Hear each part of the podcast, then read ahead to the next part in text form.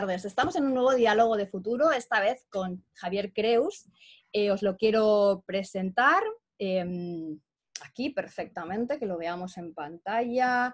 Javier es el, creador de la consultora Ideas for Change. ¿Vale? Aquí está. Quiero que veáis su nombre. Eh, y además del método Pentagrow, que son las cinco palancas del crecimiento exponencial. Eh, Javier nos va a contar mucho más de ello durante este diálogo que tenemos. Eh, yo hace muchos años que ya lo conozco, lo admiro mucho y sé que el diálogo no va a ser precisamente sencillo a veces para entenderlo porque lo conozco perfectamente. Pero sobre todo, sobre todo lo que quiero es darle muchas las gracias de, que, de poder contar contigo hoy y nada, ya con eso te introduzco. Te voy a introducir la primera pregunta y tú, si yo me he dejado algo en la introducción, pues nada, nos lo, amplías. Eh, sabes que pasamos un poco por un paraguas de preguntas y la primera está muy relacionada con el aspecto más personal dentro de este momento tan, tan fuera de lo normal, tan de periodo bisagra que se le está llamando. ¿Cómo te sobrevino a ti la COVID como un elemento disruptor?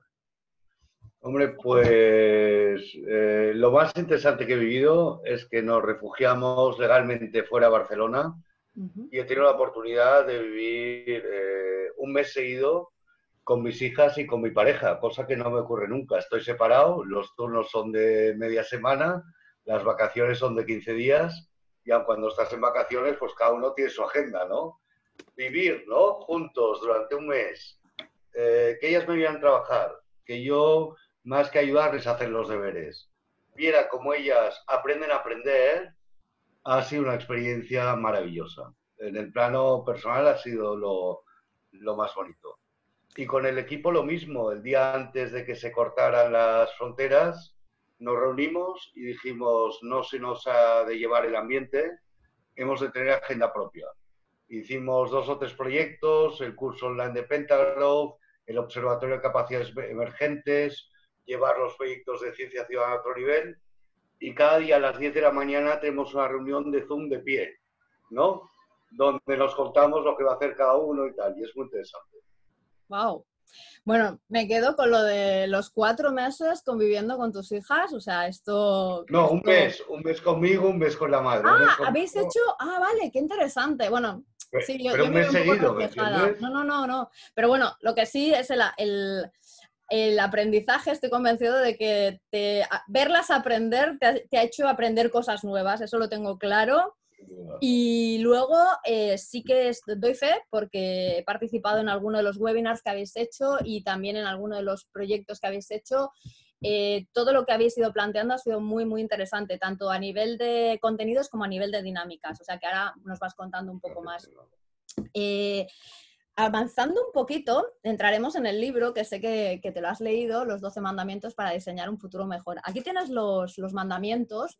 Em, siempre me gusta que antes de avanzar hacia lo que es vuestro trabajo y cómo nos podéis ayudar a co-crear ese, futuro con vuestra experiencia y conocimiento, eh, me digas qué es lo que de alguna forma te ha llamado más la atención del libro y con qué mandamientos eh, te, sorprendió más o no, o simplemente eh, comulgaste más, dijiste, ostras, esto está muy alineado con lo que yo quiero o lo que yo hago. Hombre, yo estoy muy sintonizado con el, con el tono general del libro, ¿no? Y yo creo que subyace, ¿no? Esta idea de autonomía personal y de capacidad colectiva por todos lados y de este alineamiento con la naturaleza, ¿no?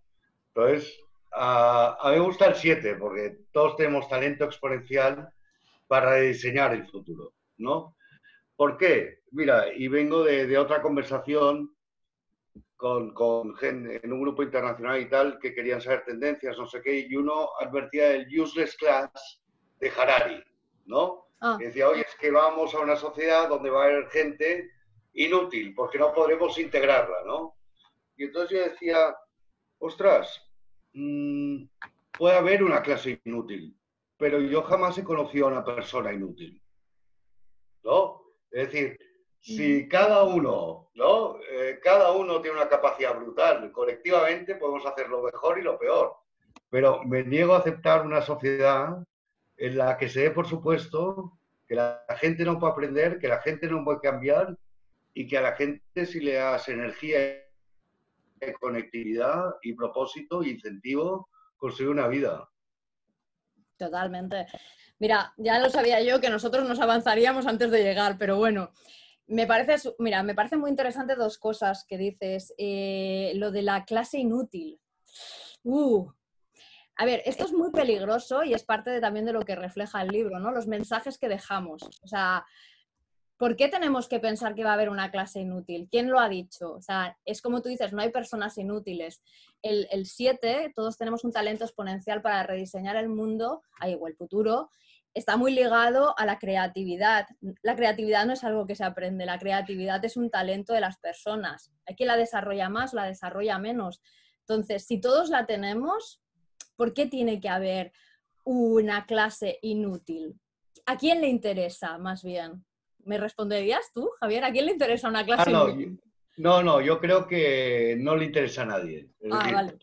También hemos ya, no creo que haya un interés, o sea, yo creo que es una señal de alerta.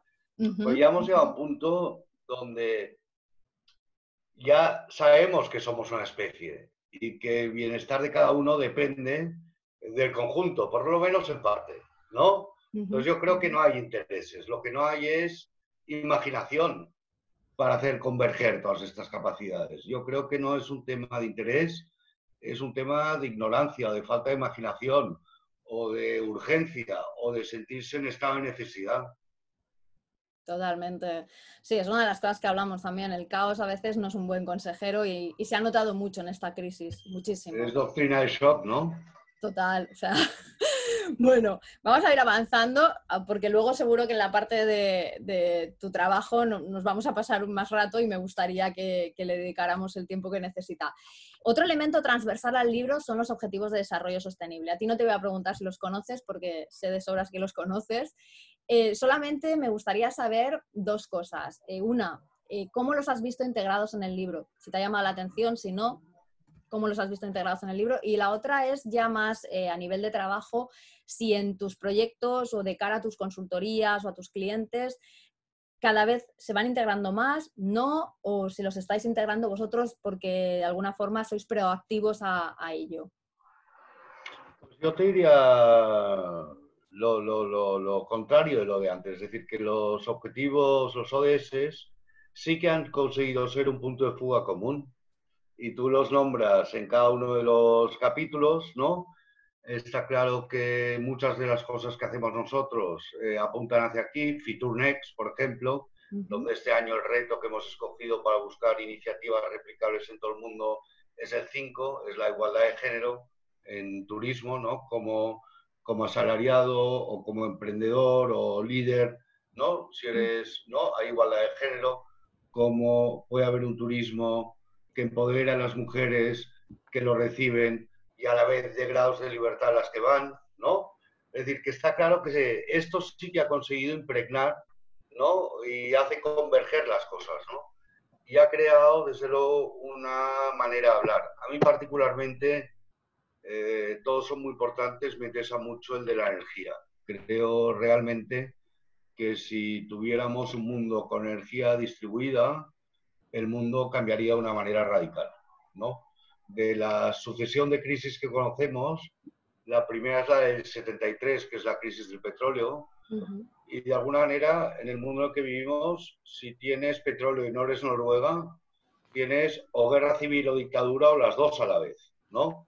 Y esto es porque el petróleo es finito, porque es inflamable y hay que protegerlo. Si hiciéramos la fotosíntesis, eh, sería un mundo nuevo. Totalmente. Eh, es cierto, siempre, siempre que hablo contigo me gusta que tienes la capacidad de buscar muchos orígenes de, las, de, las, de los razonamientos, cosa que, creo que es muy esencial también en este momento, ¿no? En el momento en que nos encontramos, a veces solo nos concentramos en mirar hacia adelante sin pensar de dónde venimos y bueno, es parte de lo que el libro también explica, de que si tú no contextualizas las cosas de atrás a adelante, difícilmente a veces las entiendes y puedes sacar conclusiones muy erróneas. Em, mira, antes de pasar, bueno, dos cositas. antes de pasar a dos conceptos que me gustan mucho que siempre tratas, y uno ya lo has introducido, todo el tema de, la, de lo distribuido, en este caso la energía, eh, quiero que nos des ni que sean unas pinceladas de cómo fue y de dónde surgió la idea, y igual alguna, del documento que hicisteis de capacidades emergentes. Porque además también está muy ligado a, este capítulo, el 7, el, que habla de los talentos. Y reconozco que es verdad que en algunos momentos tuvimos que más que criticarnos, aplaudirnos de cómo lo hemos llevado. Entonces, por favor. Bueno, en esta reunión que os digo, el jueves antes del viernes en que se cerraron las fronteras, uno de los proyectos que surgió es observar qué pasaba. Y empezamos con todo el equipo a recopilar cómo todo el mundo se reorganizaba, cómo eh, cambiaba la vida en el momento en que un mundo diseñado para la movilidad, donde la conectividad era accesoria, era un mundo en el que vivíamos en la carretera y habíamos dedicado toda la Internet a hacer coches más rápidos, más eficientes, sostenibles o en 3D, de repente conectarse es lo principal y moverse es lo complementario. ¿De acuerdo? Y empezamos a observar aquí cosas que hacían las organizaciones y cosas que estaban haciendo los ciudadanos. Y al final publicamos este observatorio de capacidades emergentes donde documentamos 150 iniciativas empresariales y ciudadanas de reorganización, de plasticidad eh, social y ciudadana, de cómo somos capaces de reacomodar, de descubrir nuevos talentos. ¿no? Y ha sido un trabajo precioso eh, creo que no debemos olvidar lo que hemos sido capaces, cómo hemos sido capaces, por ejemplo, de dar el salto a este mundo que estaba dentro de este, con las herramientas que ya teníamos, con la preparación que ya teníamos, que era una preparación como de fin de semana, ¿no? Y nos hemos encontrado con que era todos los días de la semana de repente. Me parece brutal destacar cómo cuando hay un reto todo se reorganiza, institutos de investigación, empresas, makers, como cuando hay una situación, los ciudadanos son brutales, desde niños de 8 años montando conferencias para mil personas, a vecinos de un edificio que por primera vez tienen un WhatsApp y se turnan para correr el parking o hacer una barbacoa en el terrado, ¿no? Entonces, me parece que no hemos de olvidar esta capacidad plástica que tenemos de cambiar, porque a veces no cambiamos porque creemos que no podemos. Pues señores y señoras, sí que podemos. Parece muy... Sí, sí, la verdad es que además que estoy muy de acuerdo, porque además también el, primer, el primer capítulo, la primera frase que escribí del libro fue esto va a ir todo de comportamientos y ciertamente es que somos mucho más capaces de lo que a veces eh, creemos. Me encanta bueno, y también has introducido otro tema que me parece muy interesante, lo del tema de, eh, bueno, el alineamiento con la naturaleza, que, también bueno, está dentro de todo el libro y que, y que está muy ligado a que la resiliencia de las personas también se ve en la resiliencia de la naturaleza. Al final hay también ese concepto que ahora ya no es tanto el human-centric, sino el planet-centric, en el que estamos todos dentro como, bueno, como un todo. Eh, mira, hay dos cosas que me gustan, que, siempre que hablo contigo me parecen muy interesantes. Y uno es eh, el concepto exponencial, ya que tú eres una persona que lo trabaja bien y que está dentro de vuestro core. Y ya empezando un poco a hablar mm, ya de vuestro trabajo, aunque venimos de comentarlo del el, documento este, que recomiendo a todo el mundo que lo lea porque realmente es muy bueno, de capacidades emergentes. Eh, uniendo ya trabajo y futuro, ¿cómo, ¿cómo, identificas o cómo definirías tú este concepto de exponencial de cara ahora ya y al futuro? Y si va a estar pegado a todas las palabras que le estamos dando, crecimiento exponencial, innovación exponencial, disrupción exponencial, ¿es viable? Depende, es decir, eh, depende de la capacidad circular que tenga, ¿no? De, de consumir, de producir, de descomponer, ¿no? Esta es la, capacidad, tiene que ver con la circularidad. Lo exponencial lo estamos viendo, lo estamos viendo en los ritmos de propagación del virus, ¿no? Eh, es decir, eh, se propaga a una velocidad y a una escala que es independiente de lo que nosotros entendemos por el esfuerzo a aplicar, ¿no? Ostras, si en vez de juntarse 10 se juntan 20, aquello no dobla su propagación, la triplica.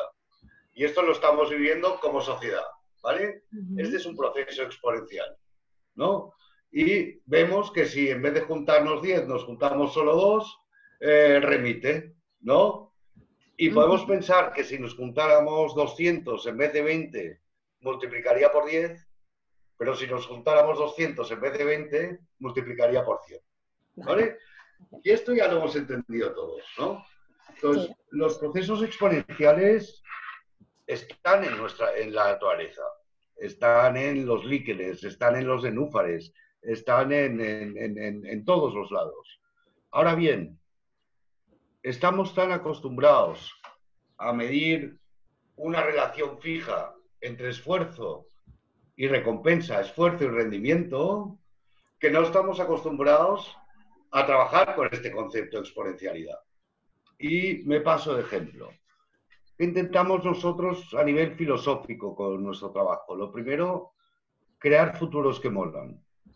Y luego crear modelos de generar valor y de capturar valor que no dependan solo de tus propios recursos, sino que dependan de los recursos del sistema. Y esto es lo mismo que intentar navegar a motor donde tanta gasolina gastas, eh, tanto recorres, según las condiciones del mar, o navegar a vela, donde el esfuerzo lo hace el viento. ¿no? Entonces me parece que lo exponencial tiene que ver con estas cosas de las que estamos rodeadas, donde el esfuerzo no es proporcional al rendimiento, donde el esfuerzo, el impulso lo hace el viento. No, no, mira, perfecto. No, no. O sea, te lo quería preguntar a ti, porque la clave para mí, bueno, la clave para mí, porque lo tengo claro, porque además lo tengo contemplado en tendencias y lo tengo muy claro, es eh, lo que has dicho, es un nuevo concepto de exponencialidad. ¿Vale? O sea, cuando hablas, o sea, en tendencias una cosa que te das mucha cuenta es que las mismas palabras van cambiando de significado, porque están muy pegadas a los valores y, los, y, bueno, y las creencias del momento. Entonces, el concepto exponencial durante muchos años ha estado pegado mucho a, al capitalismo y luego muy a las tecnologías. Y igual, ahí es donde de alguna forma eh, creo que está entrando en barrena directamente con el concepto sostenible. Pero tú lo explicas muy bien porque le das a la, a la exponencialidad la capacidad de ser sostenible. Entonces, por eso quería que nos lo explicaras, porque realmente, o sea, es, es, como se tiene que entender. Así que espero que, yo creo que me quedaré con esta frase, eh, los eh, o sea, la exponencialidad o lo exponencial es viable dependiendo de la capacidad circular que tenga. Me parece una gran frase de cara a co-crear futuro. Porque... No, o sea, Wikipedia es circular, GitHub es circular y son exponenciales a la vez también, ¿no? Total. Bueno, y la otra, el otro concepto que siempre me gusta tratar contigo es todo lo que está, que ya lo has introducido con el tema de la energía, ¿no? Eh, lo distribuido, lo descentralizado, eh, recursos, mano de obra, centros neurálgicos, poder. ¿Cómo visionas tú ese futuro de una forma más descentralizada y distribuida? Eh, hice esta reflexión, inteligencias las necesitamos todas, ¿no? Y el resumen era, necesitamos la resiliencia vegetal, ¿no? Necesitamos el criterio humano, necesitamos la potencia artificial, ¿vale? Me voy a explicar un poco. Sí, sí, por favor. Eh, ahora estamos en esta idea de que viene la inteligencia artificial y lo ha de guiar todo y tal, ¿no? Pero lo que sabemos es que si construimos la inteligencia artificial encima de lo que tenemos ahora, pues lo único que sabemos hacer es centralizar los datos. Y sabemos que cuando alguien centraliza los datos, tiene poder. Tiene poder comercial como Facebook o tiene poder social como el gobierno chino. ¿De acuerdo? Ya hay un imbalance, ¿no? Entonces yo creo que hemos de aprovechar esta nueva capacidad, pero ahora que lo que tenemos en riesgo es la vida y los modos de vida, nos teníamos que fijar en la arquitectura, en las campeonas de la vida, que son las plantas, básicamente. ¿De acuerdo? Las plantas llevan una vida móvil, con la que hemos llevado nosotros con el COVID, pueden vivir en un sitio, se alimentan del sol y cada planta tiene 15 sensores en las hojas y las raíces que le permite detectar cómo está su entorno y hablar y comunicarse con el resto de plantas. La capacidad de actuar está distribuida, no hay un cerebro central, ¿de acuerdo? Pero se pasa potasio por debajo del suelo, tal y cual. Yo creo que tendríamos que aspirar a hacer esta revolución de los datos y la inteligencia artificial desde cada uno, no de manera centralizada, sino desde cada uno. ¿Qué estamos haciendo ahí? Proyectos de ciencia ciudadana como WeCount. Estamos ayudando a ciudadanos en Madrid y en Barcelona a instalarse sensores low cost que graban los vehículos que pasan por delante de su calle y saben decirte si era un coche, una bici, cuánto ruido hacía, tal cual. Toman las imágenes a baja resolución y las procesan en el sensor. Nunca envían las imágenes al central. ¿De acuerdo? Salusco, otra iniciativa que estamos promoviendo con, con otras personas. Una cooperativa ciudadana de datos para la investigación en salud. ¿Qué vamos a tener a partir del 1 de agosto? agosto? Una app que permitirá que cualquier ciudadano pueda donar sus datos de Apple Health o de su dossier de salud, si es un ciudadano catalán, guardarlos en un repositorio personal al cual él solo tiene acceso, anotar en blockchain en qué condiciones los quiere prestar y cuando un centro de investigación se los pida, compartir directamente su llave blockchain y abrir sus datos anonimizados. Hemos de buscar soluciones que nos permitan poner la fuerza colectiva de los datos a favor del bien común. Y yo creo que este es un reto muy importante que tenemos ahora. Totalmente de acuerdo. Bueno, a ver, eh, también temas que, yo creo que son muy prepandémicos, que los hemos tratado, pero que en este momento, eh, como la mayoría de las cosas que estaban muy vinculadas a tendencias en el amplio modo de la palabra, eh, se han convertido en algo casi casi urgente y encima de la mesa. Me gusta, o sea, me quedo con dos cosas, ¿no? Que además es que estoy muy de acuerdo me gustaría no estar de acuerdo, pero estamos de acuerdo. Una que además la comentábamos antes en backstage, que, que es como deberíamos volver más a la naturaleza para mirar los procesos. Creo que la naturaleza nos tiene que enseñar muchas cosas todavía y, y la hemos, la hemos dejado muy de lado y sin embargo es la que al final nos va dando procesos mucho más inteligentes que a lo mejor lo que pensábamos que, estamos haciendo. Y la otra es muy relacionado con lo que estás diciendo, ¿no? La inteligencia, hoy publicaba ¿no? un, post eh, de hace un año de, de un vídeo de una chica que ahora no, me, ahora no me va a salir el nombre, pero bueno, no importa, o se puede recuperar en LinkedIn, eh, que hablaba de la inteligencia ética, ¿no? Y hablaba un poco, pues ahora que se han constituido estos 17 perfiles de, bueno, de alto nivel y que además los, los pongo absolutamente en relevancia, que van a hacer la constitución eh, digital, eh, la Carta de Derechos de los Españoles en, en torno a todo lo que es el entorno digital. Eh, lo que ponía en relevancia es que ya hace un año lo que se decía es que en la inteligencia artificial, si quieres que sea ética, no la tenemos que dejar en responsabilidad de otros. La nosotros somos los padres, no otros, nosotros, porque nosotros perpetuamos todos los prejuicios, perpetuamos un montón de cosas y ellos simplemente lo centralizan. Nosotros tenemos que también tomar partido en todo ello. Entonces, en ambas cosas estoy muy, muy, muy de acuerdo y me gusta mucho lo de la fuerza colectiva de los datos. Eh, ¿Qué más? ¿Qué más?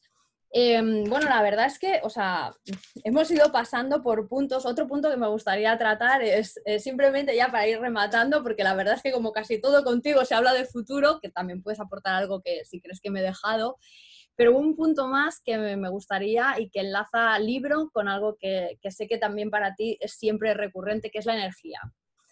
El último capítulo del libro habla de que la visión al final es la energía, que me da igual el mundo que construyamos, espero que sea el mejor del mundo, pero que todo va a pasar por la energía. ¿Cómo, cuando lo leíste, cómo lo viste y en qué, en qué puntos encajábamos, en qué puntos no, discrepábamos, eh, o qué puedes sumar a ese capítulo que, que, no esté ahí?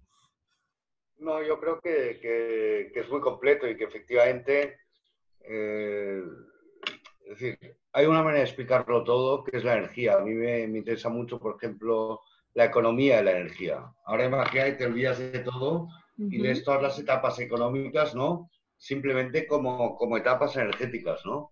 Y, y, yo creo que lo que adelantas ahí, que es el cambio energético, lo lleva todo, ¿no? De la misma manera que cuando nos hemos llevado el trabajo a casa, nos hemos traído el mundo con nosotros. Creo que si cambias el patrón energético y la manera de relacionarse con la energía, eh, abrimos unas posibilidades que ahora son impensables. Sí. A ver, para mí la clave eh, es eh, hacer entender a la gente, o hacernos entender, y esto también digo, no es post-pandémico, es pre-pandémico, que la energía no es un sector, es un valor. Entonces, a partir de ahí, tú construyes muchas más cosas y la amplificas mucho más y la puedes modular mucho mejor. Bueno, yo ahora ya solo te digo, o sea, preguntas por mi parte, pues claro, nos has dado tantas, tantas cosas que yo creo que para mí es suficiente para poder construir lo que quiero de tu parte de esa co-creación de futuro. Eh, antes de pasar a la última pregunta, que es la tuya, que a ver qué me preguntas, sí que te dejo, pues no sé si hay alguna cosa más que quieras eh, comentarnos de los proyectos que estáis llevando a cabo, incluso, pues no sé, eh, hablando de futuro, sé que vosotros, venga, antes de, antes ya, y enlazo con la pregunta que tú me tienes que hacer, si quieres aportarnos algo del futuro de las ciudades o de los núcleos, mejor que de las ciudades, o del futuro del turismo, que son dos, dos de los proyectos que sé que estáis eh, tratando, eh, te, doy la palabra. ya... esto es lo que participarse es el System Exponential Lab con acción, ¿no? Porque lo que partíamos de una base intelectual que es invitar a gente y conseguimos 150 personas que organizamos en 10 equipos online, no, 15 equipos de 10 personas online con la metodología Zapentaros que trabajamos para pensar en un marco mental donde era el potencial de la inmovilidad, esto que acabamos de descubrir, todo lo que podemos hacer sin movernos, multiplicado por el potencial de la tecnología. Y como os decía antes, ¿no? Si esto que hemos hecho lo hemos hecho con lo que teníamos y con la preparación que teníamos, imaginemos si vuelve a pasar lo mismo de aquí a 10 años con lo que tendremos y la preparación que tendremos, ¿no? fue un ejercicio fascinante de juntar a gente diferente en dos horas y media, ¿no? A co-crear futuros que molan. Y casi yo con esta anécdota ya estaría. Muy bien, no, no, no, yo doy fe de que como estuve participando fue un proyecto muy chulo, o sea, muy bien traído y la verdad es que, bueno, también estamos muy en, sintonía en, esos proyectos de futuros que molan, mejores futuros, diseños de futuros y no es decir con estos vamos a dar la verdad, sino os damos herramientas para que esos futuros realmente molen. Em, pues nada, queda este último punto que siempre tenéis, que es eh, dar la vuelta a entrevistador entrevistada, que no me gusta nada eso entrevistador, porque es diálogo entre amigos, pero siempre os doy la oportunidad si me queréis preguntar algo pues sobre mí, sobre el libro, sobre mi trabajo y, o sobre algo que pueda sumaros, pues eh, ahí está. Me gustaría saber qué piensas del de, open software, conocimiento abierto, de todo este movimiento. ¿Y cómo encaja en tu diseño de futuros? Eh, a ver, es una buena pregunta. Es como casi todo, como casi todo lo que está pasando ahora tiene todo una navaja de doble filo, ¿vale? Entonces, estoy muy de acuerdo y considero que, que, que, todo lo que es en abierto nos va a hacer crecer. O sea, por ejemplo, la innovación en abierto. O sea, siempre pongo el ejemplo del cinturón de seguridad, ¿no? que se, liberó la patente y eso eh, evitó que mucha gente eh, muriera. Y es, una, es uno de los primeros ejemplos de innovación en abierto y, hoy por hoy pues hay algunas marcas que están trabajando en ello previo a, este momento ya y, y, supongo que seguirán en ello y me parece estupendo.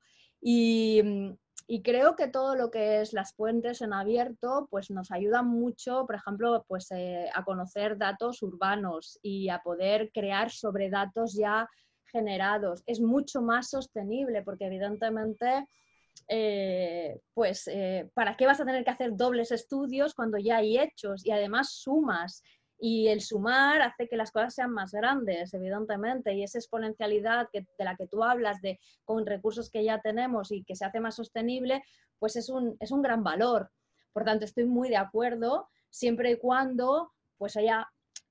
Eh, no me gusta hablar de marcos regulatorios porque volvemos otra vez a ponerles fronteras, volvemos otra vez a hacer cerradito.